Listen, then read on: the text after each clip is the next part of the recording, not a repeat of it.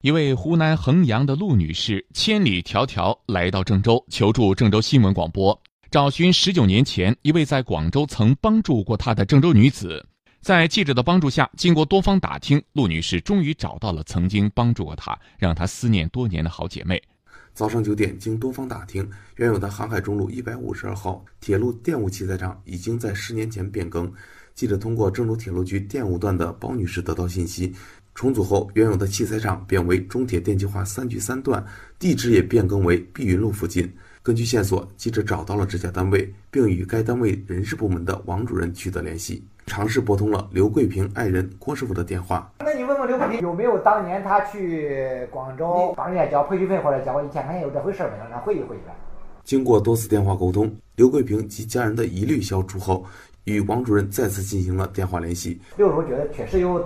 有点印象，有这么回事儿，应该是因为他电话号码、家庭地址。而此时，记者也通过电话初步核实了刘桂平十九年前的广州之行，确定了双方的身份之后，记者立刻联系了湖南女子陆丽，连忙赶回郑州电台，与多年来思念的姐妹相认。还认识不？咋不认识啊？头发等于是头发剪的不一样了嘛。啊，是那个头发剪的。当时我确实是这样说，我说有点像像像像是你。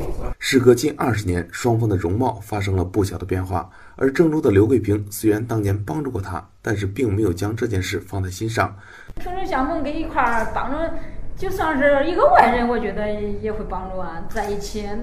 那我我真的我都没有在意。不是不是你在不在意，但是但是我这么多年来，我一直没没有忘记啊，我一直觉得想看一下你啊。在双方的相认现场，湖南的陆离执意要偿还当年刘桂平资助过的现金，而刘桂平则表示并没有想到回报，希望对方不要放在心上。这个红包呢，就是你曾经当年那个给你给你孩子的，我说。双方争执不下，最终主持人出面调停。初次相认，友情厚补，合影留念，今后常联系。能找到你，我心情特别好，特别开心呐，激动不？时间匆忙，来不及互相倾诉多年的经历。为了赶火车，湖南的陆丽及家人没有太多的停留时间。原本就以为找不到这个姐妹了，但是最终的惊喜不仅让她了却了多年的心愿，更让她看到了河南人、郑州人的善良。